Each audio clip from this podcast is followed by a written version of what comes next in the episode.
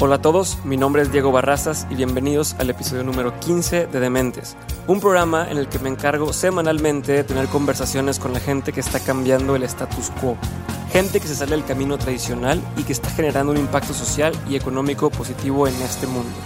Esto con el propósito de aprender de su visión y de la forma en la que ellos hacen las cosas.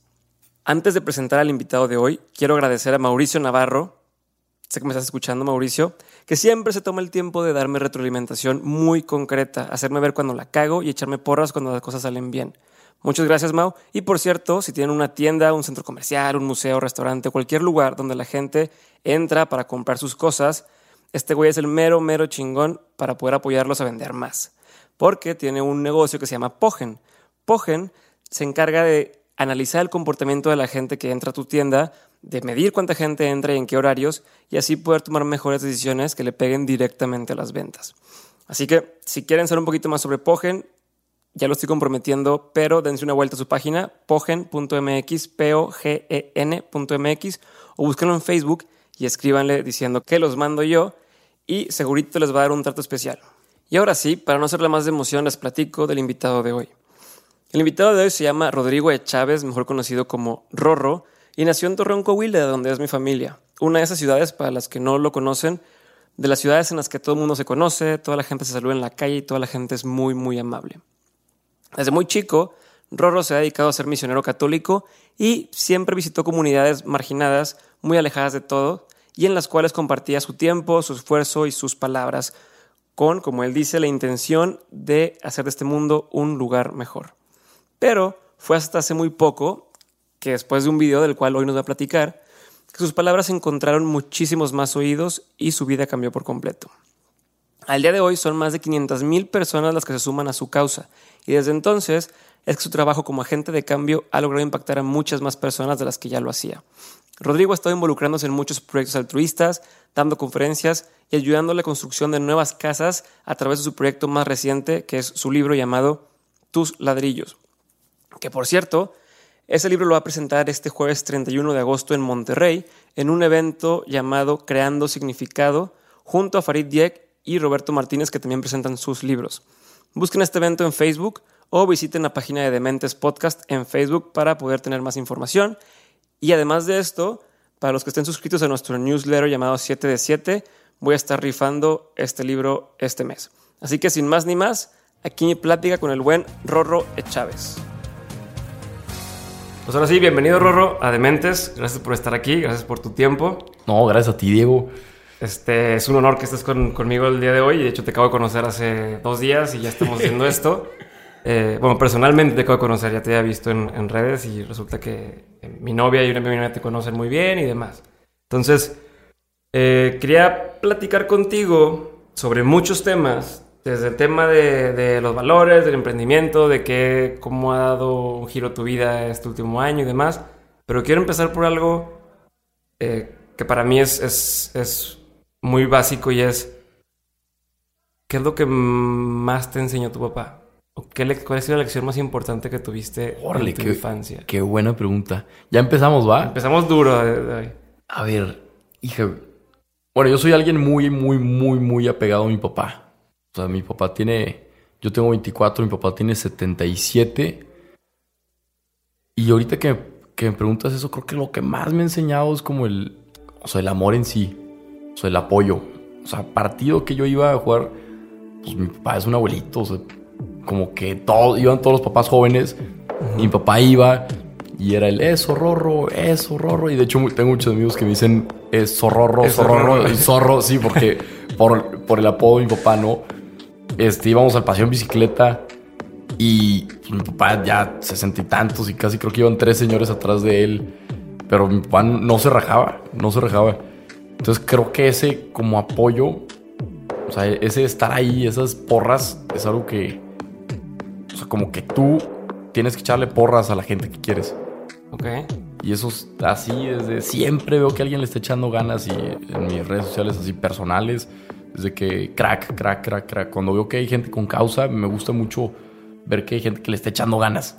Entonces, como- no sé, qué buena pregunta, no- nunca me la había hecho. Te la has hecho, digo, porque seguido veo que hablas de tus papás, de tu familia y es un valor creo que muy importante que tienes tú en tu vida. Y por eso preguntaba, como, ¿qué, qué te acuerdas, qué lecciones te haya dado, qué has aprendido de ellos, no? No, gracias por Es- esa pregunta. ¿Y de tu mamá has aprendido algo específico? Mi mamá es la, la unión familiar. O sea, era todo todas las bodas porque, sea, imagínate, yo cumplía 16 años y tenía una boda de un primo en Chihuahua, de Tony. No sé si voy a escuchar esto, Tony. Este, ahorita anda allá en Estados Unidos con toda la familia, con Cecil. Y era de que, hija, había boda de Tony. Y yo, que hija, mamá, no. No, pues es que quiero tener, estar con mis amigos, cumplo 16. Y de que no, vente, la familia primero, la familia primero. Entonces ya hubo un punto en que realmente sí te das cuenta que sí, la familia es primero. O sea, la familia los que quieres, tanto amigos como tu familia. Y me acuerdo de una Navidad que como que los chavillos se querían ir al antro y me dicen a mí de que, oye, Rorro, pues vente. Le digo, hija, güey, pues es que nunca estoy con la familia. O sea, mi familia vive en San Luis, vive en Chihuahua, vive en, en Juárez. O sea, yo vivo en Torreón, ahorita vivo en Monterrey. Entonces, pues mejor me quedo con la familia. O sea, el antro siempre va a estar ahí. La familia, pues, quién sabe cuándo vaya a estar. Y ya, de hecho, me lo dijo mi cuñado. Me dijo de que, oye, me quedé pensando y yo a tu edad me hubiera ido. O sea, yo pensaba que mis amigos eran mi familia. Ya cuando crecí te das cuenta de que, pues no, güey. O sea, tu, tu familia es tu familia. Siempre va a estar. Y siempre va a estar. O sea, son los que de verdad siempre van a estar en todo momento. Entonces yo creo que eso, mi mamá así, como el, eso, o sea, la unión y el servicio. O sea, mi mamá toda la vida ha sido, todos los sábados, desde hace, creo que lleva 10 años yendo al mismo bazar, a ver las comunidades, les consigue sillas de ruedas, este, ha visto a los niños crecer ahí, ha visto a las señoras envejecer, ha visto los matrimonios. Entonces, o es ese ejemplo así. Hay una frase que me gusta mucho de que las palabras convencen, pero el ejemplo arrastra y mi mamá me arrastró completamente al servicio. Entonces, esas dos cosas de mi mamá. Buenísimo.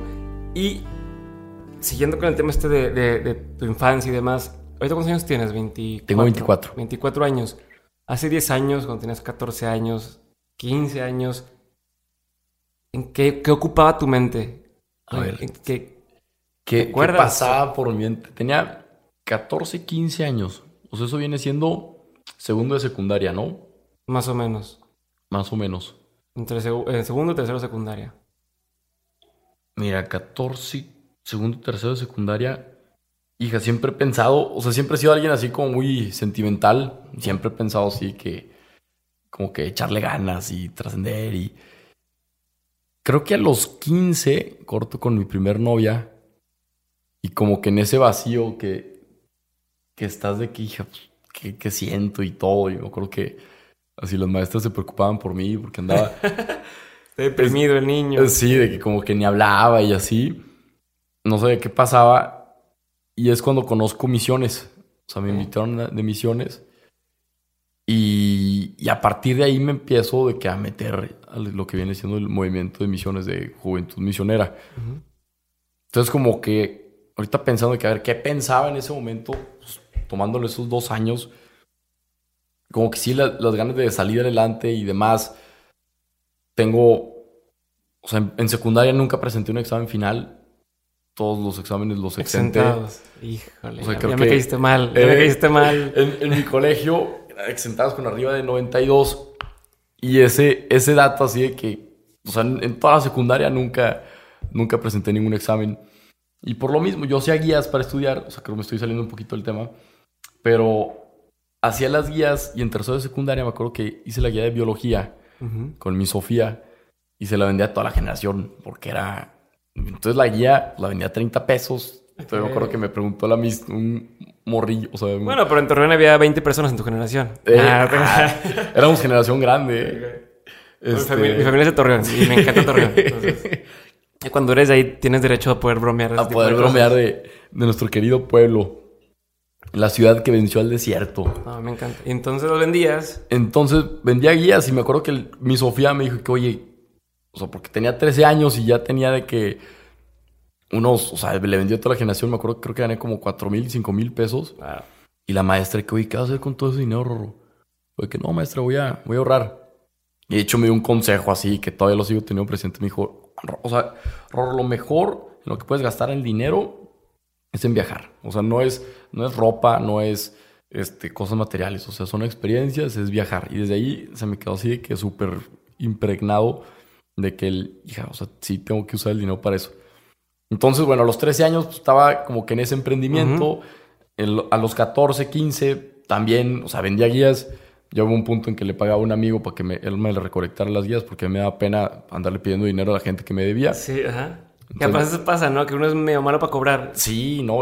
Pero ya, creo que en prepa un amigo me dice que, güey, a ver, yo cobro como a, mí, como a mí me gustaría que me cobren.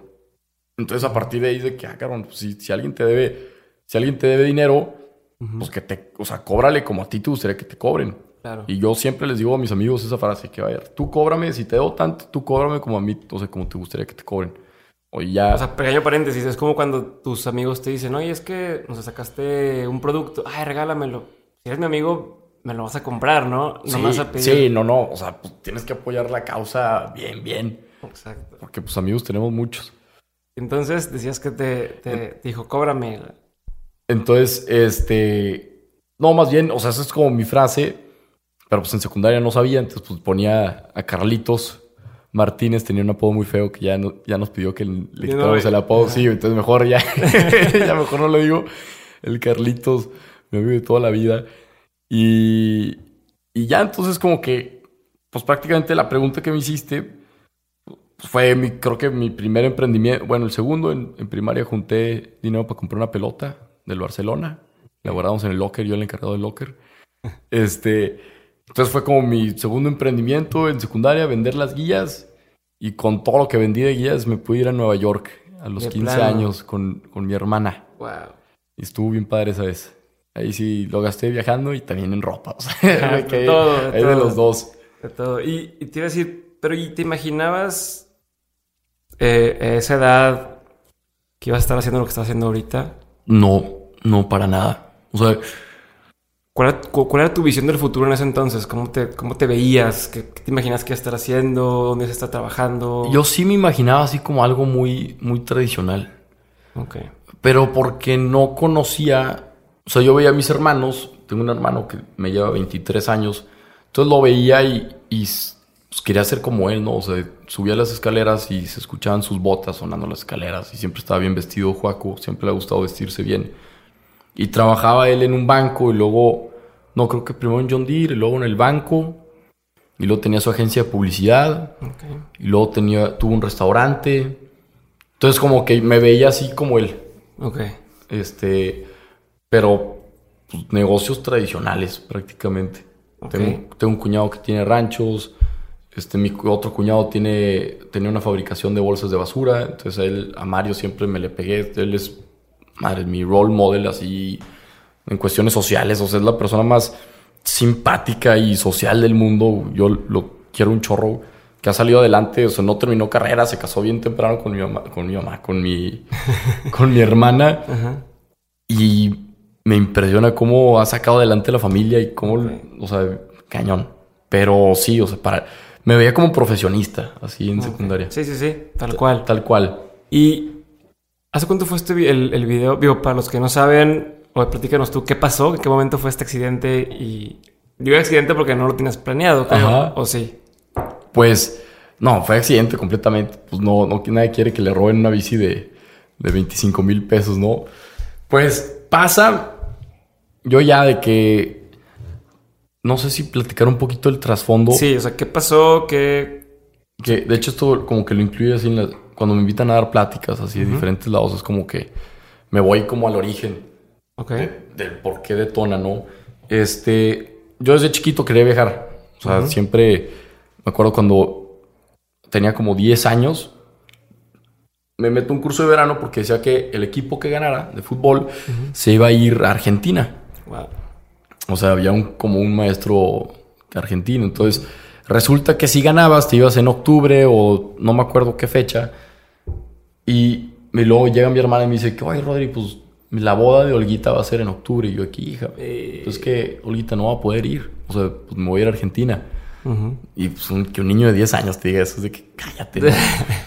Entonces, pues obviamente, pues no, creo que fue una estafa el, el cruce de, verano. O sea, nos timaron, nadie se fue a Argentina.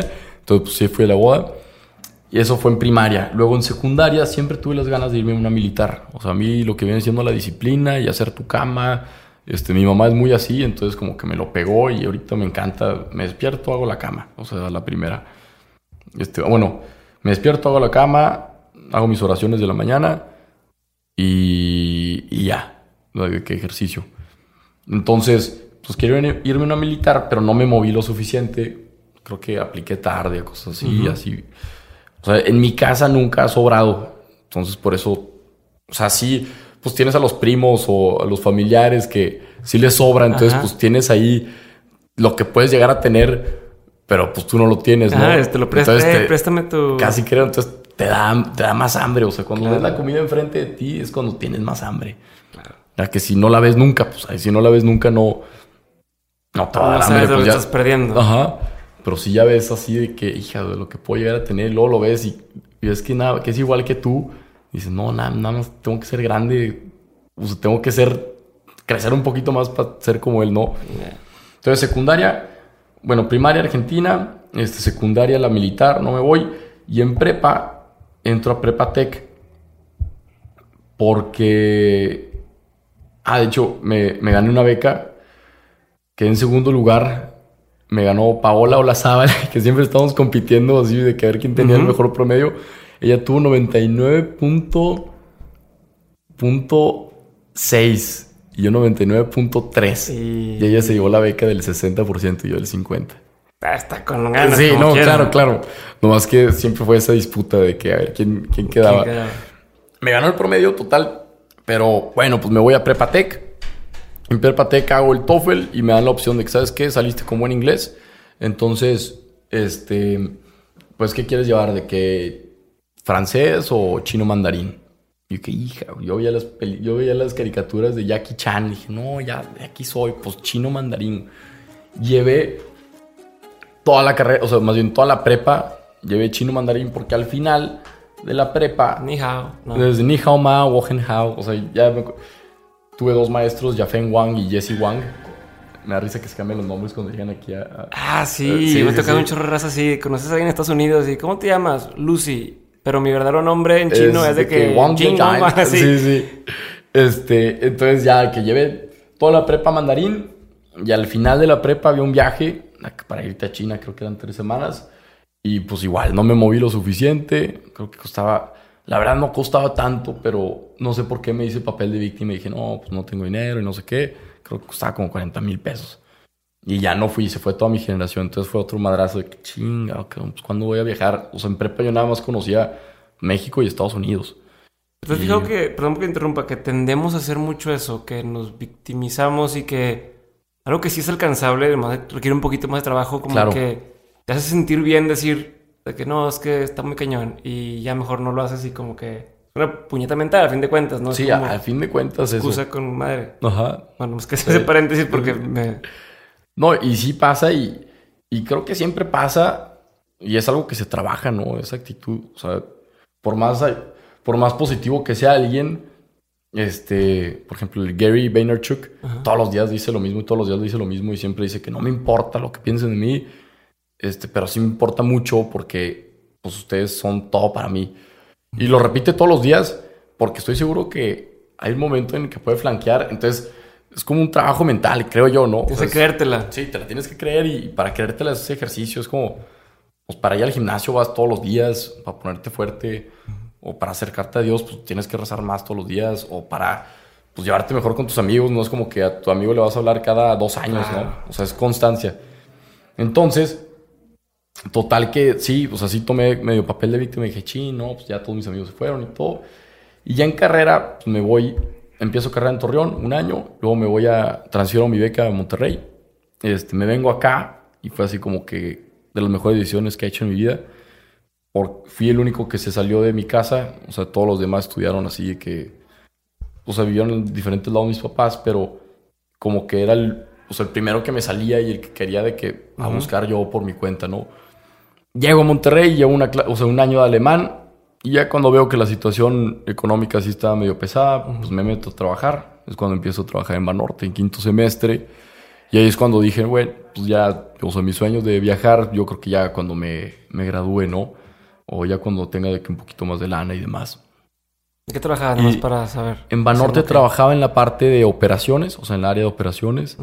En la sección, bueno, en el área, área de operaciones, en el departamento de control de procesos. O sea, todos los ingenieros están ahí metidos y era prácticamente los requerimientos que necesitaban los analistas, nos los pasaban a nosotros, nosotros los leíamos de que, ah, bueno, esto sí se entiende y se lo mandamos a tecnología.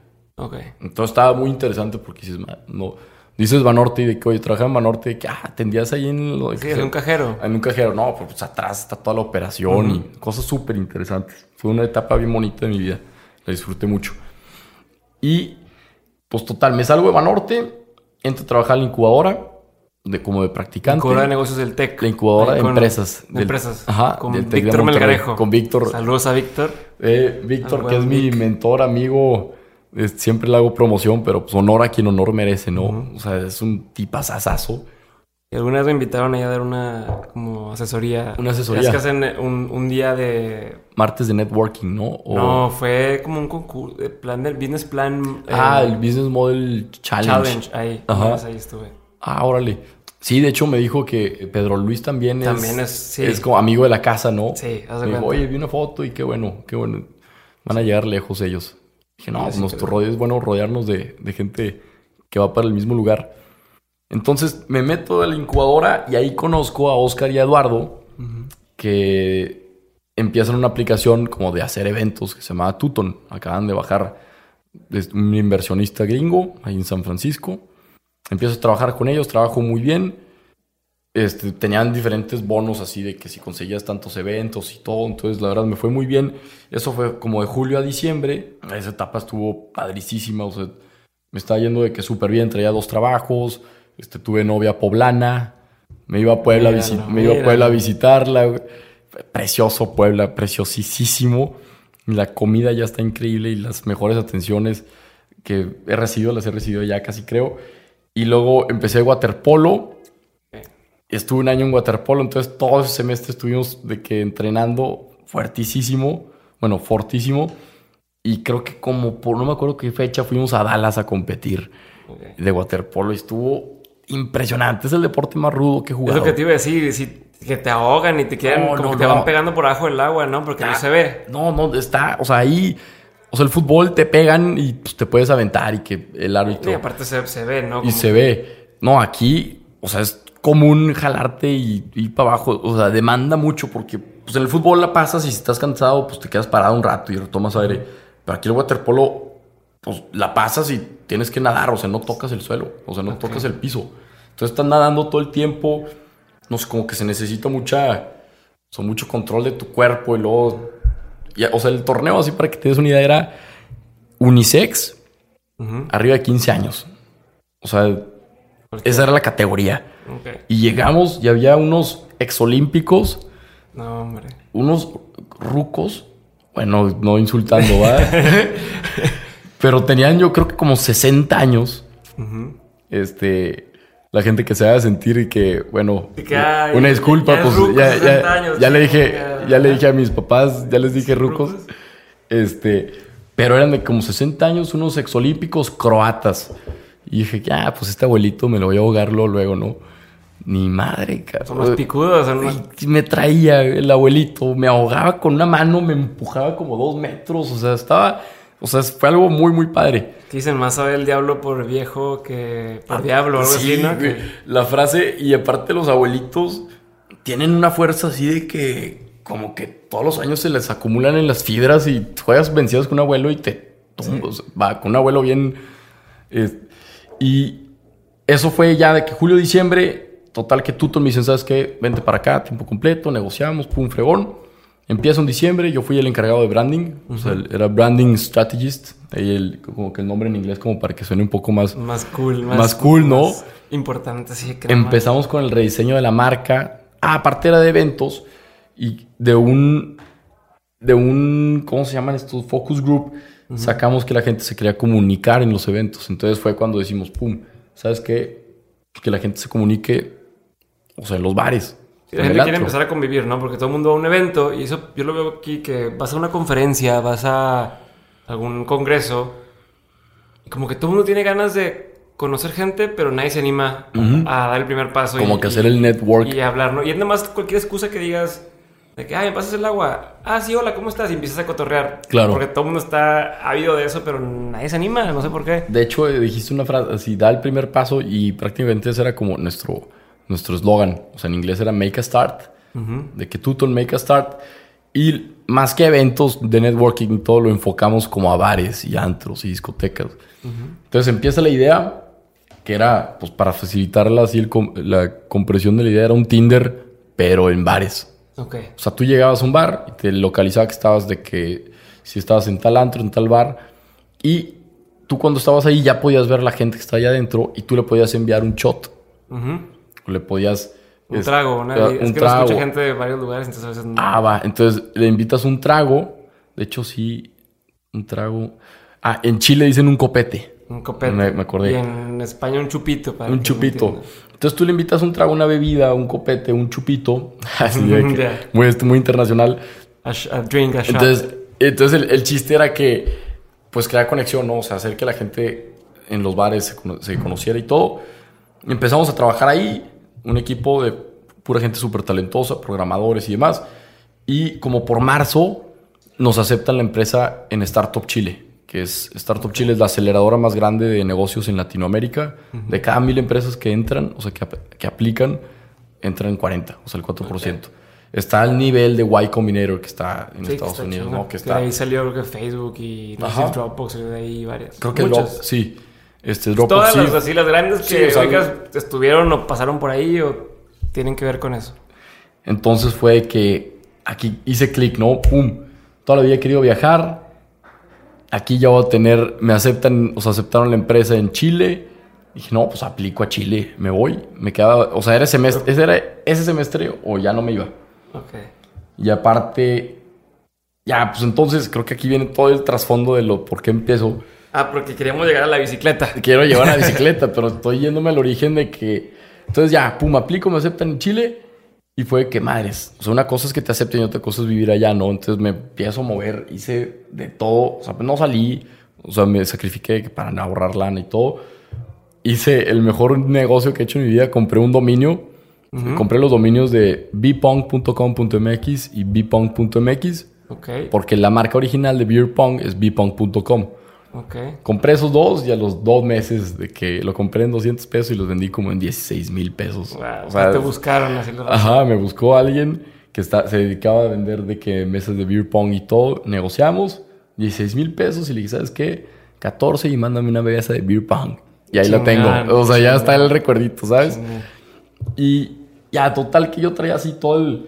Pues estaba vendiendo un grupo en... Hay gente que se dedica a eso, gente que se dedica a buscar Sí, empresas sí, que están saliendo, registran los dominios y luego ya se los venden. De hecho, hubo un caso de un banco aquí en, en México donde el cuate le sacó una la nototota porque Pero igual Nieto registró y, ¿no? y- y, pues, se los fregó así de él ponía sus cosas y fue, ¿sabes qué? Te lo queremos comprar y no sé si dos millones de pesos, una, una lana. No, sí, sí es algo. O sea, no, le- no lo dimensionamos porque como que no se escucha mucho aquí en México, bueno, o en Latinoamérica, pero en Estados Unidos como que hay subastas y, o sea, está bien. Está muy interesante ese mercado. Entonces, ya, ya estaba listo para irme. Ya traía el, el dinero ahorrado, estaba vendiendo unos grupos de que para viajar y todo. Y se me ocurre hacer un triatlón y es cuando le digo a una amiga, oye, pues me prestas la bicicleta. Empecé a entrenar. En la bicicleta, pues era, cuando me la prestó yo la vi, estaba divina. Una aquí promoción directa de Giant, porque sí, estaba preciosa la bicicleta. Y ya cuando me empiezo a ver, me- yo me iba en julio, el 17 de julio, hace un año.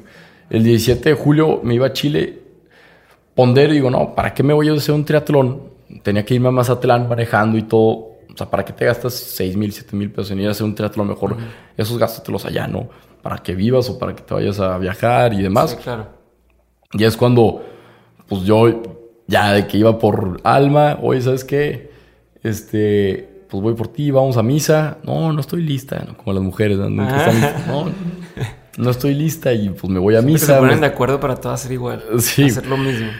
no O estoy sea, lista. Están viendo, perdón por interrumpir, están, o sea, dices de que, no sé, oye, te vamos a las, te veo a las 11 de la mañana y están a las 10.45 viendo el celular, tirando flojera. Oye, ya voy a llegar. y ahora sí se puede hacer. y ahora sí. Ya, dije, híjole. Ya llegué. Exacto, Casi creo, ¿ah? exacto. Pues total, que me voy a misa, salgo y la bicicleta no estaba ahí. O sea, pues yo desconecté completamente, fue mi culpa y todo. Intenté denunciar, no pude, me tuvieron como unas 3, 4 horas esperando ahí en la oficina. Dije, no, ¿sabes qué? Traía así como que el coraje y todo. Y le marco a mi mamá y me dice, ¿sabes qué, Rorro? Pues alguien que lo robó lo necesitaba más que tú, ¿no? Entonces fue cuando como que me aviento la reflexión y o sea, si tuviera al ladrón enfrente de mí, ¿qué le diría? O sea, ¿qué, qué, qué palabras le tendría que decir para que para que reflexionara y dijera, hija, o sea, no, no debí de haberlo hecho. Y aquí es cuando empiezo a escribir, y sabes que pues voy a hacer mi primer video. O sea, mi tirada es que, pues que sí se vuelva, o sea, que mínimo que mis amigos lo compartan, que no se quede en mi círculo social, ¿no? O sea, porque quería, o sea, la intención era que el ladrón lo llegara a ver. Lo subo un viernes, siete y media, pum, o sea, para el lunes ya tenía de que como dos millones de vistas, Wow. este, noticieros y todo, y, y gente, o sea, lo que nunca pensé que, fue, que iba a pasar es que gente que había sufrido robos, como que sintió alivio en las palabras. Entonces fue cuando, bueno, y aparte entra una... Encontré otro enfoque, otra forma de verlo, ¿no? Sí, o sea, me llegaron historias de que a mí me robaron esto, a mí me robaron... Hubo una persona que me dijo, a mí me robaron mi casa. O sea, llegué y ya había estado habitada y eran los malos, entonces pues me tuve que ir. Entonces como que con tus palabras pude encontrar el sentimiento que no, que no le había podido hallar las palabras. Y aparte entra una tienda de bicicletas, este, si ya este post llega a tantos likes y tal, tal, tal. Entonces, ya No, y final... Shakira te acaba de una canción, ¿no? La de Lleva, llévame en tu bicicleta. Ah, no, Aparte- esa no, esa, esa no fue. Oye, sí, varias gente me dijo de la... Te vas a animar. Vas a salir Es así que- en, en- tus conferencias con esa canción y luego ya sales. Oye, la Shakira tomó, tomó ventaja Shakira de, Sí, se- de- de mi fama. Se aprovechó. Y pues prácticamente así fue como que cuando me doy cuenta que por un video donde hubo 150 mil likes que le pusieron la gente para apoyar a la causa de que me dieran una bicicleta, me dieron la bicicleta, se la fui a entregar a mi amiga y al final del día me estaban entrevistando y como que, o sea, no fue un Edgar se cae, ¿no? O sea, no fue un, un video que se hace viral sin querer. O sea, fue algo que escribí, algo que edité, es mi forma de pensar, o sea, soy yo. Dije, ¿sabes? Creo que esto va un poco más grande de, lo que... Ya es cuando empiezo, dije, ¿sabes qué? Pum, ya di el brinquito. O sea, las 100 personas que me da pena que, que vieran. Yo todas mis redes sociales desde que estoy en prepa las tengo iguales. Porque llegaba a pensar de que, bueno, si llego, Si algún día. si algún día pasa algo... Creo que no eres el único que lo hace así. Creo que muchos. eh, así como, por si algún día me hago famosillo, voy a tener todas iguales, ¿no? Y, Sí, no, y- apartas el Twitter y nunca lo usas, pero estás ahí de que si algún día. No, tenía todas, tenía Twitter, este, tenía Periscope, o sea que ya casi nadie lo usa, pero de hecho en Periscope hice mis primeros tres Periscopes y le pregunté a la gente, ¿qué, qué le dirían a un ladrón? O sea, lo consulté y hubo gente que, no, sí, no sé qué, y jaja, jiji, y ahí estaba platicando y todo. Entonces como que eso fue los inicios, ¿no? En el Periscope. ¿Sabes qué le diría yo a un ladrón? Si me robaron una cámara de las que tengo para tomar fotos, de perdido le diría cuánto me costó para que la venda bien, güey, porque luego. Sí. eh, Te roban una laptop y la venden a mil pesos. Es chingale, güey. Pues de perdido lo habías vendido bien, cabrón. No, aquí sí en el video sí le digo que, hijo, ojalá la hayas vendido a buen precio, porque sea, en tan solo tres minutos te robaste cinco meses de mi esfuerzo. Y pues así nace.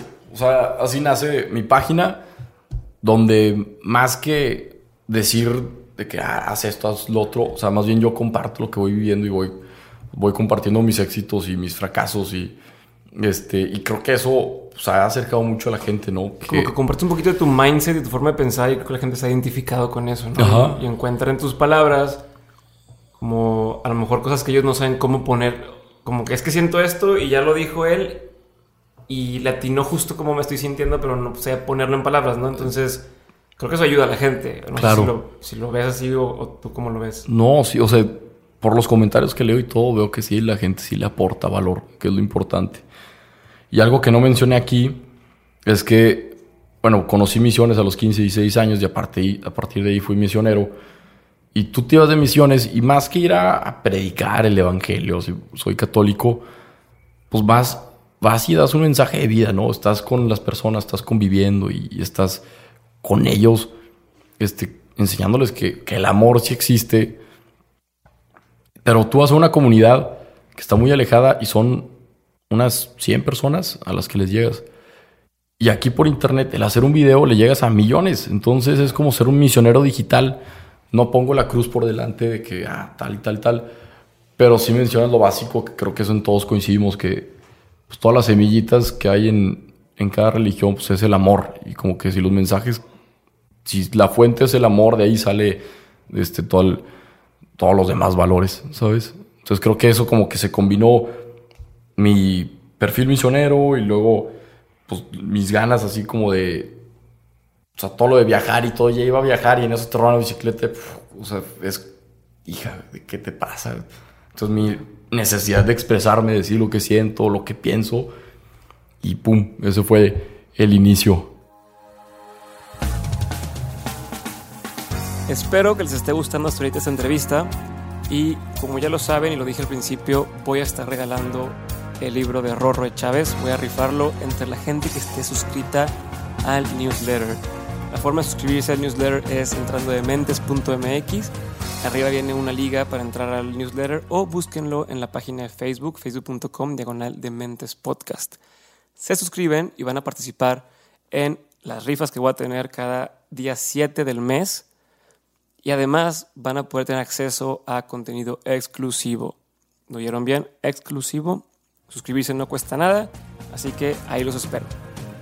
Chingón, y para todos aquellos que ya apartaron su. tienen sus nombres iguales en todas las redes sociales, por si algún día se hacen famosillos.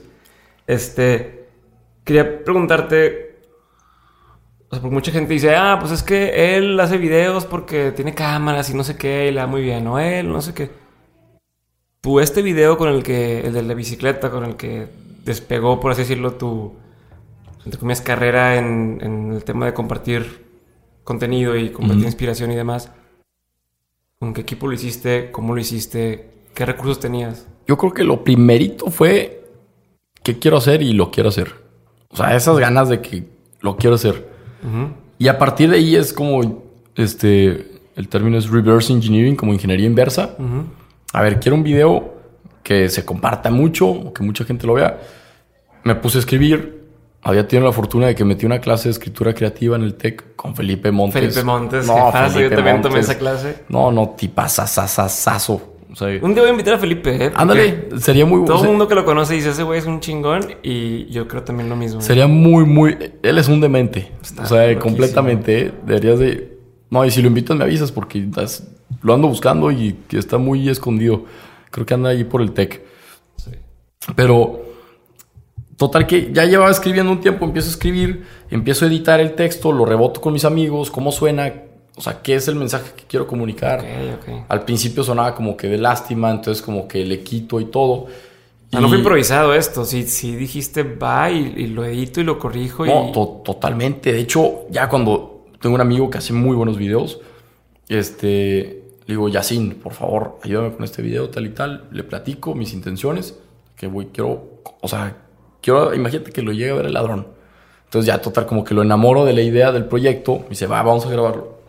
Y fuimos, grabamos, yo tenía la idea, había, visto un video de blanco y negro, como que siento que transmite mucho. O sea, ahí está, no tengo cámara, no, o sea, a la fecha estoy apenas aprendiendo a editar videos.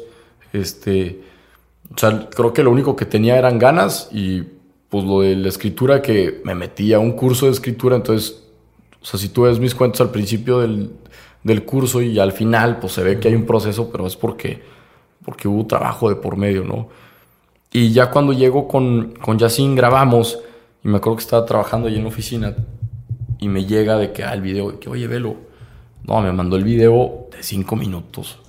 Y ya lo tenía que tener yo. Y dije, Yacine, es que, no, no, no, déjame, voy a, vamos a volver a grabar. Y me fui y lo fuimos a volver a grabar y sentí ya el, como el, el mood. Y vi mientras lo editaba, yo me emocioné porque, o sea, se veía, ya de que ya me vi, así como la lotería, de que ya me vi, ya me vi, ya me vi. Y me acuerdo que me decía, ¿qué, güey? ¿Qué, qué? Yo, que es que, ya, güey, o sea, ya, ya, ya, esto va a estar enorme. Dicho y hecho, pum, lo posteamos ahí en Facebook, siete y media el viernes. Y luego le digo, hey. ¿Y te metías todos los días o, o, te esperaste? No, sí, todos los días, como ya está, de que me empezaron a llegar llamadas de mis amigos y todo. Pero cuando lo subimos, le dije, a ver, pues, de que es el primer comentario, luego ya así de que, eh, muy bien. sí, así de que- panero, así. Sí, medio sí, sí, panero. de que, pues él lo subió, ¿sabes? Ajá. Nomás que otro De Facebook. que, ah, está ahí todo chido. Y él lo editó. Casi creo. Pero, o sea, ahorita que me preguntas de que la gente, pues, la cámara y todo, creo que sí. ¿Pero lo subiste de tu Facebook? Lo subí a mi Facebook. Ok. No, yo no tenía página ni nada. No, fue de tu propia cuenta. De mi propia cuenta. Entonces, eso es como que lo que, lo que impactó a muchos, ¿no? Que se hiciera viral un, pues, de una cuenta común. Como todas. Todos somos comunes. Bien, y- o sea, y lo demás es historia. Pues sí, y ya todo se salió de control, por decirlo de alguna manera. Chingón, entonces quiero empezar. Digo, eso es como lo, lo de antes y, Lo de antes. Y, y a lo que has llegado. ¿Qué planes tienes? Antes de entrar a un tema un poquito, las preguntas que me gusta hacer, quiero saber qué planes tienes, qué sigue. Escuché que ibas a hacer un libro.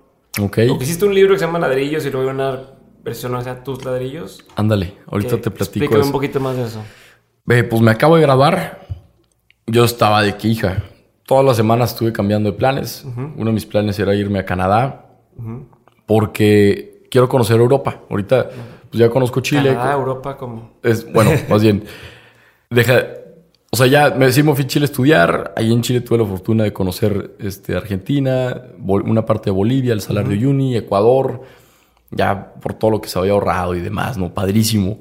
Pero de uno de mis sueños es conocer Europa y lo que yo quería no era de que meterme a un trabajo tradicional, donde para ganar un buen sueldo tengo que durar unos 3, 4 años y luego después de esos 3, 4 años andas viendo si te vas o no porque ya tienes compromisos. Sí, pues ya estás- o sea, yo como que estaba intentando prevenir esto y dije, ¿sabes qué? Me voy a la aventura, me voy a Canadá, me voy a trabajar allá. Este, pagan muy, muy, muy bien la hora. Y unos, trabajo unos cuatro meses, regreso para Navidad con mi familia y con toda la lana me voy a viajar a Europa a visitar a mis amigos que hice en Chile. Porque todos mis amigos en Chile, la mayoría son europeos. Ok. Ese era como mi plan.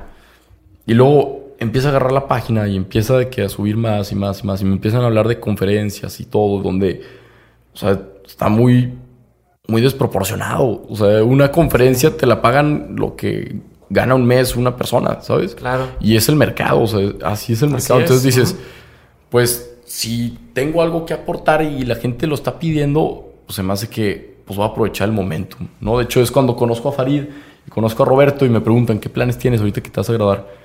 Ya les platico lo de Canadá y todo y me dijeron una frase así de que mira, Rorro, tú estás en un momento ahorita que es como tu como si fuera- acabas de abrir una Coca-Cola y está saliendo gas, La espuma. la espumita. Entonces, ahorita es el momento de que para que la- te la tomes con la espuma y no que la dejes que se enfríe o que se caliente. Es como que se me quedó, se me quedó así la frase y dije, ¿sabes qué? Sí, o sea, voy a emprender esto de, pues, de la página y mis proyectos personales y todo. Y aparte de videos que van a salir, este, ahí con diferentes colaboraciones y con diferentes marcas que estamos platicando y demás, ahorita el proyecto más significativo es el de tus ladrillos. Yo hace un año escribí el libro de ladrillos. Me gusta mucho porque, o sea, el nombre de ladrillos hace referencia a que uno cree que un libro es, o sea, yo al final del semestre de que dije, hija, no tengo nada escrito, pero como había escrito un cuento todos los, todos los jueves que tenía la clase, fue que no, o sea, sí tengo escritos y ya nomás los acomodé por orden en- y eso hizo un cuento. Entonces es cuando te das cuenta de que la, la vida no está hecha de, o sea, si quieres tener un castillo, el castillo está hecho de ladrillos. Ok. Y hay una, hay una referencia padre, bueno, un video de Will Smith que dice que si tú quieres tener así que el mejor castillo, la mejor muralla, no es como que sales todos los días y dices, hija, voy a hacer la muralla más grande del mundo. No, no. Hoy, no. Hoy, no. O sea, sales y dices, voy a poner este ladrillo lo más perfecto que pueda. Ok. Entonces todos los días vas y pones tu ladrillo y pa, pa, pa, pa, y ya, y después vas a tener. Entonces, como que no explico mucho el, el tema de ladrillos, o sea, de hecho, no mucha gente sabe, pero me gusta decirle que cada cuento es un ladrillo. Y ya cuando pasa, vendo el libro entre amigos, 120 ejemplares hice, pasa un año y pues pasa todo esto de la página, este, reafirmo mi causa de ser agente de cambio. Ahorita todavía no sé de que, cuál es mi causa, así de que sí, voy por los niños o voy por los ancianos, o sea, voy ahorita voy por por hacer de Por este hacer bien mundo, y- sí, por hacer de este mundo un lugar mejor. No sé de qué manera específica, pero en, una de los, en uno de los apostolados o servicios sociales en los que participo, se llama Brigadas, que es de construcción de casas. Y estando ahí, en una de las juntas, siempre era de que, ah, vender boletos porque necesitamos material y todo. Y luego como que mucha gente en la página, o sea, tuve esas dos cosas. Mucha gente en la página me empezó a pedir mi libro y aquí veía como la necesidad de tener los recursos para poder comprar el material para construir casas y Ok. centros de formación. Entonces ahí es cuando digo, pum, conecto y digo, madres, y si ladrillos fueran ladrillos de verdad. O sea, de que, o sea, ¿quién diría que si lees un libro vas a construir una casa? Y como que se me hizo bien loco. Dije, pues de que se puede, se puede. Pues ahorita Chingón, y, y se va a hacer. y se va a hacer. Y ya estoy trabajando este, ladrillos. Se va a vender en línea. Va a salir aproximadamente a, a finales de agosto, Ok. principios de septiembre, por ahí. Ahorita estoy trabajando la portada con Daniela Con Guerrero. Daniela Guerrero, con claro. Dani. Impresionante su trabajo. Aquí, shout out a Dani porque se la bañó. O sea, está preciosa, divina la portada. Para los que no saben, Daniela también ilustró el, el libro de Roberto Martínez, el de México Lindo y Querido Diario. Todas las ilustraciones son de, de Dani. Este, entonces, sí, Dani, una crack, increíble. O sea, yo vi cómo me dijo, me inspiré y tal, y me entregó algo, casi lloro. Dije, qué precioso portada. Estamos trabajando la portada, se está volviendo a editar. Y este, el diseño editorial y todo, y el tamaño va a ser un tamañito así chiquito. O sea, va a ser un libro que lo vas a querer tener al lado de tu buró. Son cuentos cortos, poemas, son fragmentos, son conversaciones. O sea, está muy, muy amigable en ese sentido. Y lo bonito es que parte de las ganancias van a ir para, o sea, en sí, para combatir la pobreza mediante la construcción de casas y centros de formación. Se me hace chingón cómo, cómo juntaste de forma muy natural las cosas que te gustan, ¿no? Porque te- veo que te gusta la poesía, te gusta la escritura, y luego te gusta ayudar a la gente, y, y el tema de construir y demás, y pues ahora tienes un, un foro, una audiencia grande, y de pronto todo converge naturalmente, sin tener Ajá. que planearlo desde que estabas tú, de que, oye, voy a hacer esto, mi, mi carrera va a ser de esto, y luego voy a hacer esto, y voy a hacer esto, sino como que haciendo lo que te nace o lo que crees, y de pronto eso se convierte en algo pues, que tiene como significado y que puede ser una forma de vivir. Claro. ¿No? Sí, Es no. Súper. Está bien.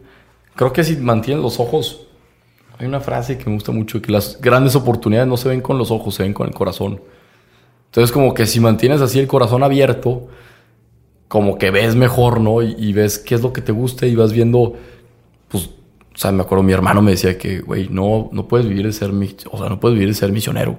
Pues ahorita prácticamente es lo que estoy intentando hacer, no misionero así tal cual, pero pues un misionero digital, que si voy a hacer un video para que la gente no choque y va a aportar y pues puede ser publicidad también para, o sea, no sé, como que, o sea, hay maneras Claro, de sí vivir de lo que te gusta, Sí, sí, sí. ¿no? Está chingón, está chingón. Me encanta. Ahora quería eh, hacerte otras preguntas. Son preguntas que pues, es muy concreta, pero no te tienes que limitar en tu respuesta. La primera es: ¿Qué es de las mejores cosas que has comprado con mil pesos o menos? De las mejores cosas que he comprado con mil pesos o menos, ah, lo primero que se me viene a la mente es que en Chile mil pesos son 30 pesos y hay unos burritos en la, en la calle que cené esos burritos casi todo el semestre. Entonces, dándole un poquito, o sea, de que pensando fuera de la caja, con mil pesos chilenos, de lo mejor que he comprado es un burrito de la calle de, de la Plaza Italia. Es la segunda vez que hago esta pregunta en, en un episodio y el, y el episodio pasado me dijeron también algo que tenía que ver con comida. Ajá. ¿Quién sabe? ¿Quién sabe que si va a haber un patrón aquí y todo el mundo piensa en comida? Eh, ¿En qué es algo en lo que piensas mucho? Que es algo en lo que pienso Ocupa mucho. tu mente. Mi familia. sí, tu familia. Sí, mis papás y pues, mis 13 sobrinos. Tres sobrinos, wow. Sí, tengo tres sobrinos. ¿Qué es algo que poca gente de ti sabe y que si se supieran se sorprenderían? Igual, o sea, es que poca gente, mis amigos más cercanos sí saben, pero los que no, no. Soy alguien muy, muy lento. ¿En O sea, cuanto a qué? Muy, o sea, se puede decir como lerdo, como, O sea, para tomar decisiones soy lento, para escoger soy lento. Entonces mi familia muy cercana sabe, mis amigos saben. Pero cuando conozco gente nueva, por ejemplo, pues, Ana Sofía, que la conocí en Chile, o a Cristi, que íbamos caminando en la calle. Chofa. A Chofa. Romina. A Romina. Shout out. Este. Cuando se me conocen como que, hija, es que caminas bien lento. O de que, "Oye, ya escoge que la comida. O sea, soy alguien que me tomo mi tiempo. Ok. Entonces eso... Pues eso es como algo bueno. O... Pues depende, ¿no? O sea, si vas a hacer shopping con tus hermanas, pues no, a nadie le gusta hacer shopping contigo. pero, pues sí, en, en secundaria yo era el último en acabar los exámenes de matemáticas, pero pues era el único que me, que me iba bien de los demás, ¿sabes? Ahí... Sí, sí, sí, es el, el- Ok. Entonces eso, que eres lento. Eh, ¿Qué cosa nunca quisieras hacer? O sea, de trabajar. ¿A qué? Si no hicieras lo que haces ahorita, pero ¿qué cosa nunca trabajarías? Hija, yo creo que ya lo viví un poquito. O sea, el estar en una empresa burocrática. Claro. O sea, donde. O sea, donde tengas que usar títulos y que te respeten por los títulos y no. Y no por lo que realmente vales, ¿no? Ok. Me gusta. ¿Qué tres? Puede ser película o puede ser libro o eh, documental, lo que sea. ¿Qué tres de estas cosas que estoy diciendo marcaron una diferencia en tu vida? Como un antes y un después. Que digas, Yo, antes pensaba esto y después de leer o ver o escuchar esto, pienso así. hay un documental que nos pusieron en una clase que se llama La Lotería del Nacimiento. Era súper de pensamiento crítico ese documental. Y de hecho se divide en cuatro secciones, no me acuerdo de las cuatro secciones. Pero la última sección te decía que cuestionaras. Entonces, a partir de ahí, se ponía, o sea, por ejemplo, te da un ejemplo de que, a ver, si un soldado americano y un soldado tú, árabe están peleando, ¿no? En la guerra por sus ideales, por su religión. Si tú te vas al momento del que nacen y los intercambias de las cunas, o sea, los intercambias del- de las cunas de nacimiento y cada quien crece en su cultura, ¿qué pasaría? Entonces, como que dices, obviamente, claro que seguirían peleando en contra, aunque el árabe es americano y el americano es árabe, ¿no? Pero ahí es como que te moldea y dice, o sea, entonces estás haciendo lo que quieres hacer o estás haciendo lo que la sociedad te dice. Entonces, como que ese documental te hace pensar mucho. Te hace darte cuenta de que el que pide en la calle, el niño que pide en la calle, tú podrías ser él, pero tú no naciste ahí. O sea, por eso se llama la lotería del nacimiento Ok. ese documental, un libro que siempre digo que es mi favorito porque lo leí en un momento crucial en mi vida, es el de Caín y Abel de Jeffrey Archer. Ok. Me lo dio mi papá y lo leí en un momento en que estaba llegando a Monterrey, este, sentía que era el nuevo, que como que no nadie te conoce, este, no tienes como que toda la, la gente o, o palancas, ¿no? Que tienes en Torreón, acá en Monterrey, pues te las tienes que hacer de que tú por tu propia cuenta. Y ese libro trata de dos niños que nacen en circunstancias muy diferentes.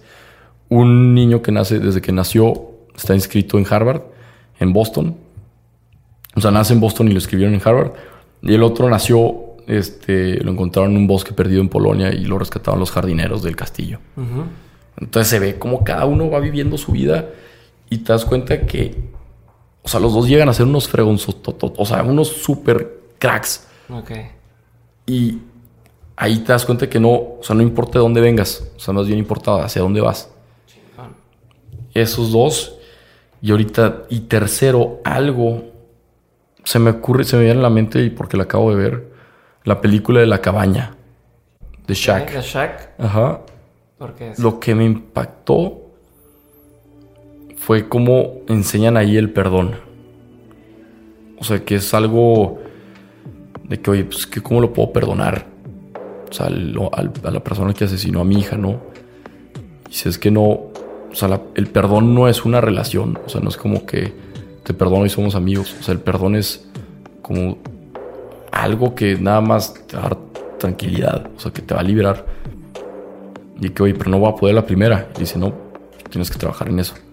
Entonces va el papá con su niña y va diciendo, te perdono, te perdono, te perdono. Entonces esa escena se me hizo así fuertísima, o sea, se me hizo fortísima por el hecho de que O sea, que todos pensamos de que, ah, te perdono y, y es de que un te perdono, pero igual hay casos en los que tienes que perdonar pues, todos los días o, o perdonar Incluso de ti manera mi- constante. incluso a ti mismo, ¿no? In- Incluso a ti mismo. Que se me hace que eso está más difícil a veces. Totalmente. ¿Cuál ha sido el peor consejo que has escuchado? en cualquier contexto, ¿eh? ¿Te ¿Estás acordando de algo? Sí, qué? güey. Ay, güey. Me acuerdo. es que cuando me lo dieron me dijeron, te voy a dar el peor consejo que te alguien te puede dar. Ok. Ponme en contexto y luego dime qué pasó. Un amigo, este, me... Ay, que es que... Bueno, no creo que escuchen. Bueno, este, un amigo me dice que, ¿sabes qué? Es... O sea, yo tenía una novia y había una chava muy guapa y me decía que, ah, mira, no pasa nada, de que ve, ve con la chava y al cabo que tú quieres a tu novia. Y yo tenía de que 13 años, entonces Ajá. como que se me hizo fácil, pero me lo dijo de que todo el peor, el peor consejo que te puedo dar. Yo, que a ver, ¿cuál es? ¿Cuál es? O sea, O sea, estúpido. Sí, sí, sí, o sea, que yo... Y me dijo que, ay, pues al cabo que tú quieres a tu novia y pues a la otra, pues nomás se te hace guapa. Y yo así como que pensé, ah, pues sí, tienes razón. Y ya, o sea, nada más me acordé. Te faltó el disclaimer de es el Eh, peor consejo. sí. Ajá. Te acordaste la última parte y Ay, cabrón. Pero me da mucha risa. Ahorita que dijiste, me acordé, se me vino a la mente. pues bien mal, compadre. No. ¿Y cuál se- es el mejor consejo que te han dado? el mejor consejo. Estábamos en una boda hace poquito en Guanajuato, en Semana Santa, de hecho. Y estaba con un pariente mío, creo que tiene como unos setenta y tantos años. Y me dijo, ¿sabes qué? Viaja. O sea, ahorita, como puedas, viaja. Al ratito te vas a, te vas a encasillar y te vas a establecer y ya no vas a poder hacer lo que tanto quieres. Entonces viaja. Creo que es, es el mejor consejo. Chingón. Ahora vámonos rápido a ver la gente que nos mandó preguntas. A ver, déjame A ver. checo en, en mi Facebook. Y aquí también ya tengo algunos que escribieron en, en la página de Dementes.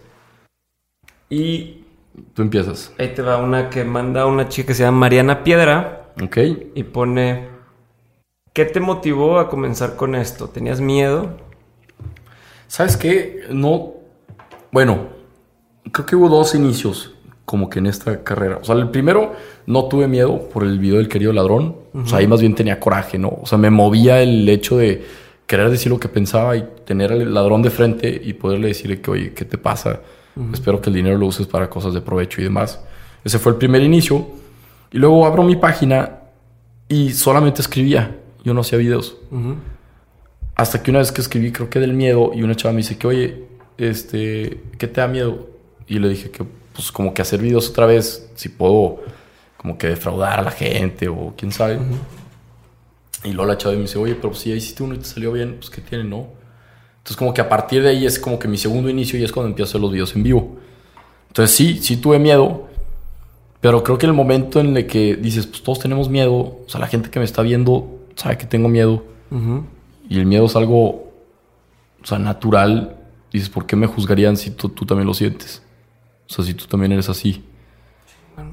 Y justo quiero agregar una pregunta a esa respuesta porque tiene mucho que ver y agradezco a Martín Íñiguez por mandarla. Creo que es de valientes aceptar ese tipo de cosas y dice, ¿qué hacer cuando todo nos da miedo? Pues este Ay, compa está, está buena eso. Este. Es que creo que si estás volteando.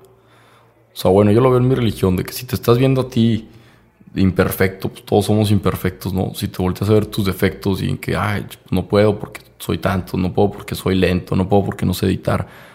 Pero si nomás volteas más arriba y ves al mero mero, o ves tu causa, o ves tu propósito, o ves a dónde quieres llegar. O sea, como que eso te tiene que mover más de lo que te impida. No sé qué tan difícil o fácil suene, pero no sé, o sea, o sea, el saber que no estás aquí, o sea, que estás aquí por un ratito y me da más miedo no hacer nada que intentar hacer algo. Chingón. De hecho, Susana, Susan Wong nos pone, Rorro, Si te cambiaría la vida por un accidente o por X razón y ya no puedes seguir tus sueños porque te lo impide tu salud o cuerpo, ¿qué harías? No, pues veo como si. O sea, lo que estoy pensando es. Lo que estás diciendo ahorita, ¿no? De, O sea, lo que estoy pensando ahorita es de que, a ver, si hay deportistas que eran así, de que alto rendimiento y todo, y les pasa un accidente y se quedan paralíticos y salen adelante y luego ahora son paraolímpicos, pues creo que yo podría hacer lo mismo. O sea, si me quedo sin voz, creo que podría estar como Stephen Hawking, así que con una computadorcita platicando. Si me quedo paralítico, pues de que me voy a hacer algún, o sea, voy a seguir nadando o haciendo, no sé, o sea, buscaría cómo seguir haciéndolo. Obviamente, pues entras en depresión y te pega y todo. es y- un proceso. Claro, pero si otra gente pudo, ¿por qué yo no? O sea, y todos somos iguales. Lo único que nos diferencia es que pues ellos se atrevieron a hacerlo. Perfecto. ¿Quieres esco- escoger alguna de las que te pusieron a ti? Déjame, déjame sí, a ver.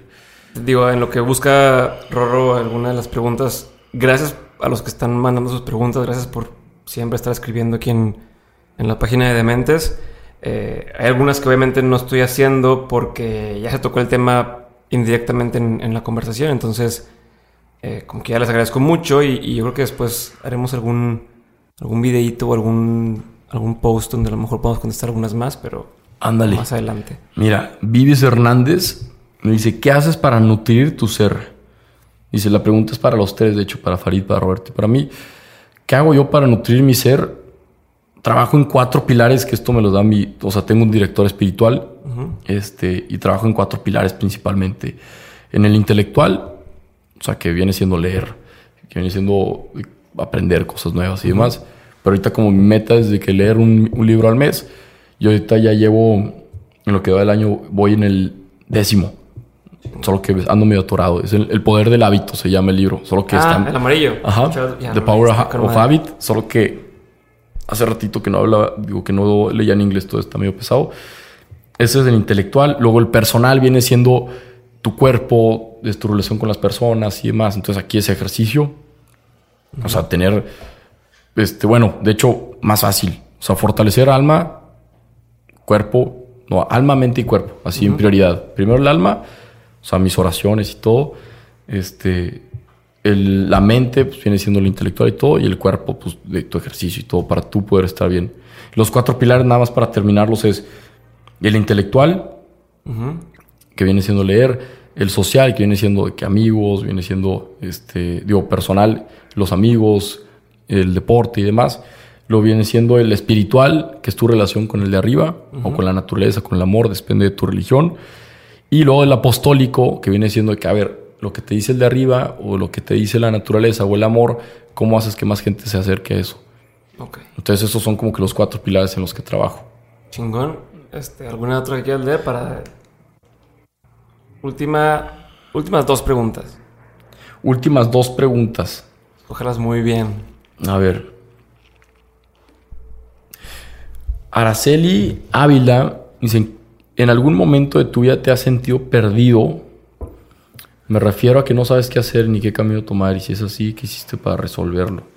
Hija, yo creo que todo este semestre me sentí perdido, pero lo bonito de sentirse perdido es que, que o sea, uno tiene que estar perdido para encontrar el camino. O sea, ¿Sí? o sea, si no estás perdido es porque pues estás en el camino. Y si estás perdido es porque tienes que encontrarlo. Ni modo que te quedes perdido toda la vida. Entonces todo este semestre, cada, cada semana cambia de planes. Pum, pum, pum, pum, pum. Hasta me gradúo y todavía aquí, hija. Todavía estoy en un momento en que pues, estoy, emprendiendo esto. Ya no estoy viviendo con mis papás. Este, acabo de encontrar un depa. Entonces este mes ha, ha estado... Pues vivía en una casa que unos amigos me dijeron de que "Oye, pues vive ahí por mientras, no vamos a estar. Entonces sí, te- sí, o sea, me sentí... Pero aquí es cuando piensas de que, bueno, pues si, si Steve Jobs se salió de la universidad y se puso a vivir en el dormitorio, en el piso con tus amigos, pues, o sea, pues yo también puedo dormir y en el piso y todo, ¿no? Mientras tanto. Y, ¿Y qué hice para resolverlo? Pues creo que es más que nada seguir adelante, o sea, no... O sea, sí hubo, o sea, también si estás triste y todo, pues sí le marco a mis papás y no me encasillo y no me, no me cierro, le marco, tengo mis hermanas, siempre les marco y, y pues la gente que nos quiere siempre nos da palabras de aliento. Chingón. Déjame leer una que, que es de Susan. Susan siempre, siempre escribe y siempre nos anda apoyando y demás. Entonces, este, un saludo especial para Susan. Eh, y si hay muchas Susan, que sepan que es la que dice SU y luego SXN. Ok. Entonces, Susan... Susan... es Su Sixin. Ah, Su, Susan. Su Sixin. Va. Ajá. Y es, eh, pregunta ella, ¿cómo salir de la rutina y qué hacer para atreverte a salir de tu zona de confort? Creo que primero, o sea, lo primero que tienes, así como, el, como la inteligencia emocional, primero tienes que identificar tus emociones. Y acá en este, o sea, pasándolo, primero tienes que saber cuál es tu rutina y saber, este, como cuál es tu zona de confort, ¿no? O sea, ya cuando identificas eso de que, a ver, mi zona de confort es Torreón, toda la gente, este, ahí, muchos me conocen, yo conozco... de la pestaña, la Ah, la- Capri. sí, no. Este- O sea, yo en Torreón, pues ahí tengo el. Tienes el club, te despiertas, llego a mi casa, está el huevito con chorizo, ahí que me hace mi mamá, que está buenísimo. Este, o sea, si en Torreón no me muevo, no me muero de hambre. Entonces, por eso, o sea, mi zona de confort, como quien dice, es Torreón, ¿no? Porque aquí Monterrey es. Si no me muevo, me muero de hambre. O sea, yo me tengo que cocinar y demás y todo. Y, o sea, ya lo tengo bien identificado. Y también saber, o sea, en qué momento, por ejemplo, la otra vez hice un video en vivo enfrente de, de gente en Guadalajara. Porque ya, o sea, yo hacer un video platicando, ya, o sea, me siento muy en confianza. Y en Guadalajara dije, ¿sabes qué? Ahora voy a hacer un video con gente viéndome. Y yo sí, que, pues, qué pena, qué pena, qué pena. Y pues lo hice. Y la gente supo que me dio pena, pero lo hice, ¿sabes? Ya. Este. Lo otro es, por ejemplo, pues. No sé, que ser maestro de ceremonias. También pienso que, hija, es que si la riegas y. Y los estoy tomando, con más razón. Lo de la rutina, yo creo que es. Identificas tu rutina y lo identificas. O hacer de que hay una lista de qué cosas quieres hacer. Y ya ponerles fecha. Así, fecha. De que quiero hacer un triatlón. ¿Cuándo hay un triatlón? Marzo, ok. Y a partir de ahí, escoges la meta y a partir de ahí... Vas para atrás. Vas para atrás. Este, la otra vez, todo este semestre a mí me da mucho miedo la, la bici de montaña. Entonces le dije a un amigo, a Jimmy Valdés, increíble. Este tipazo. Jaime, Jaime el de Jaime, el de Huichol. el Huichol. Ah, super compa. Ajá. Sí, no, no, no, tipazazo. Súper buena vibra, súper loco. Y su hermana quiere invitar a Coquis Valdés a, a- al Dementes. Ahí por Ah, la- Coquis, sí, pues trae una onda bien padre sobre feminismo y demás. Súper, súper padre. Güey, qué fregón, no sabía. Pues igual el Jimmy también trae súper buena vibra. Él es, dije, o sea, fue, yo llegué aquí a Monterrey, no les dije, pues estuve en el Play, en la mesa directiva, Ah. y él me entrevistó. Entonces, a partir de ahí nos empezamos a ser amigos. Total, que todo el semestre estuvimos hablando de que, oye, vámonos, vámonos, vámonos a andar en bici, vámonos a andar en bici. Y hasta ya hace poquito, hace como un mes, pudimos irnos a andar en bici. Madre, me estaba muriendo de miedo. Iba yo bien lento, pero ya, o sea, ya quedamos la siguiente semana de volver a ir. Y ahora sí me dijo, qué raro, no le vamos a agarrar tanto el pedal. De, de no vamos a, a frenar frenar tanto. tanto. No. Entonces, son esas cosas. O sea, yo identifico. O sea, por ejemplo, ahí me da mucho miedo las bicis de montaña. O sea, me da miedo el hecho de que te caigas y te vayas de cara al piso y. O sea, no sé, me da mucho miedo. Te caigas muy rápido. y Sí, ta, ta, ta, claro. O sea, una piedra o algo, un hoyo y boom, de boca. Ándale, me da demasiado miedo, pero también por eso hice el triatlón de que por la bici. Y luego la bici de montaña y luego voy a volver a ir. Entonces como que nomás lo identifico y, nomás- y le pongo fecha. Chingón. Y ahora sí digo, antes, muchas gracias por, por haber, haberte dado el tiempo de venir, por estar aquí, por contestar tantas preguntas. No, gracias a ti, Diego. Felicidades por lo que estás haciendo. Creo que sí estás haciendo que la gente. Estás cambiando un poco el, el- el mindset de la gente o la forma de pensar. Están abriendo su mente a, a- a más ideas y creo que estás haciendo que la gente empiece a creer en sí misma también. Está chingón. Entonces quiero eh, felicitarte, agradecerte por eso. Y quiero ir a la última pregunta que le hago a todo el mundo. Y es como que piensen en tu vida, en todo lo que has vivido y lo que has hecho, tanto temas profesionales como personales. ¿Qué tres aprendizajes te llevas hasta ahorita de la vida? Que tres aprendizajes. Pues me llevo el que las redes sociales son redes sociales. O sea, suena muy, muy menso. Pero que realmente, o sea, las redes sociales se hicieron para conectar a la gente, no para desconectarla. Y ahorita me está pasando mucho que estoy conociendo gente increíble gracias a las redes sociales. O sea, ya conocí a un sacerdote y nos hicimos, ahorita somos de que súper buenos amigos, el padre Javier y yo. Me mandó su libro, este, ya me fui, estamos escribiendo uno en coautoría, me fui a Guadalajara, viví con él en la casa de los padres, ahí con todos los sacerdotes y escribiendo un libro. Entonces, o sea, como que cuando desvías la atención de que ah, las redes sociales de que son likes, pero no, también, o sea, cada like es una persona que tiene su historia. O sea, está muy difícil leer las historias de todos y así, pero cuando te das cuenta de que las redes sociales son redes sociales, o sea, puedes llegar a, conectar muchas cosas, ¿no? Ese es uno. El segundo, creo que el, o sea, el definir tus valores. O sea, yo cuando empecé la, como que la página dije, a ver, ¿qué, o sea, cuál es mi causa? ¿Qué es lo que quiero hacer? Porque no, yo no quería, o sea, ya hay muchos este, bloggers de comida, de fashion, de tal, tal, pero es como que haces introspección y de que, a ver, de que quién eres tú y qué, qué le puedes, qué le puedes ofrecer al mundo o qué, de qué quieres que se trate. Entonces como que defines tu razón, defines cómo y ya defines qué, ¿no? Que viene siendo el, o sea, empezar con el por qué. Start with why. Ándale, Start with Why de Simon Sinek. Y luego también definir los valores, de que, ok, ya sé cuál es mi causa, pero o sea, el día que no esté quiero que me recuerden cómo y de hecho es otro libro que se llama Tu vida, tu mejor negocio de Salvador Alba, que enlista como 100 valores más o menos y te describe cada valor.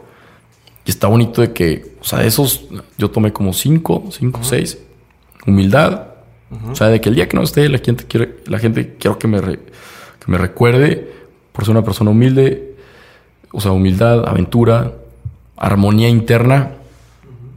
O sea, el estar en paz conmigo mismo para poder dar paz a los demás eh, gratitud, es una persona que siempre da las gracias a, las personas, a la vida, a todo. Y trabajo en equipo y ayuda a otros. O sea, como esos de que esos son así como los que me quiero, que algunos trabajo en ellos, otros estoy desarrollando más, pero al final del día quiero que me recuerden por eso. Entonces, como que ese es el segundo aprendizaje, ¿no? O sea, el primero fue las redes sociales son redes sociales. O sea, sí puedes llegar a conocer gente increíble. El segundo, el de... Definir tus valores y el por qué. O sea, el definir, de que, definir tu persona, o sea, como tu autoconocimiento. Y el tercero, se me hace que es el que sí somos más los buenos. O sea, sí lo estoy viendo y la gente que coincide con mi contenido y con el contenido positivo es gente que quiere un cambio y son bastantes. Entonces me imagino que es como la película de hormiguitas que están los altamontes que son como 10 y las hormiguitas son de que 300 y pues les da miedo, ¿no? Pero es que, o sea, el problema es que sí somos más los buenos, solo que los malos están mejor organizados. Entonces ahí como que es mi... Para quedarnos pensando en eso. Para quedarnos pensando. Y eso fue así como que mi... Una de mis causas dije, a ver, si comparto cosas buenas voy a traer gente buena. Entonces si hago un espacio donde gente buena esté en el mismo lugar, pues van a salir cosas buenas y va a salir, por ejemplo, ya va a salir el libro de tus ladrillos, y luego si sale otra causa lo vamos a poder apoyar. Entonces así sucesivamente. Entonces básicamente fueron mis, mis tres aprendizajes. Perfecto, Rorro. Me encantó. Con eso cerramos. Muchas gracias a todos por estar escuchando. Si llegaron hasta esta parte, pues les agradezco mucho por quedarse. Eh, ¿Dónde te pueden seguir? ¿Dónde pueden contactar? ¿Dónde pueden enterarse del libro? Ve, del, o sea, todo lo va a estar en mis redes sociales, que es Rorro, R-O-R-R-O, E Chávez. Mucha gente me dice que, ah, es Chávez, Ernesto Chávez, y no, no, mi apellido es E Chávez. E Chávez. Entonces, mis redes sociales, las que más uso es Facebook, Instagram, Twitter, esas tres, Rorro E Chávez. O sea, en Facebook son los videos, Instagram son fotos y, y frases que me gustan, y Twitter son de que pensamientos todo el día. Entonces ahí como mejor se les acomode, si me quieren acompañar y sumarse a la causa de que mostrarle al mundo que sí somos más los buenos, pues yo encantado. Chingón. Listo. Muchas gracias. Gracias a todos por estar. Bye.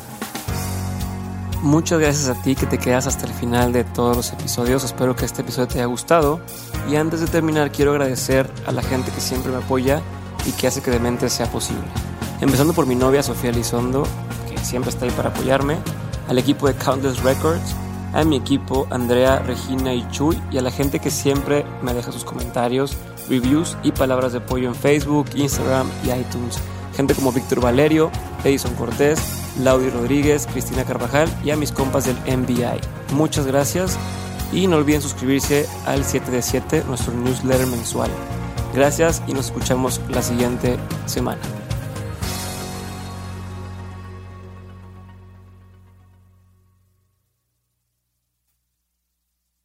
With Lucky Land slots, you can get lucky just about anywhere. Dearly beloved, we are gathered here today to. Has anyone seen the bride and groom? Sorry, sorry, we're here. We were getting lucky in the limo and we lost track of time. No, Lucky Land Casino, with cash prizes that add up quicker than a guest registry. In that case, I pronounce you lucky. Play for free at LuckyLandSlots.com. Daily bonuses are waiting. No purchase necessary. Void where prohibited by law. 18 plus. Terms and conditions apply. See website for details.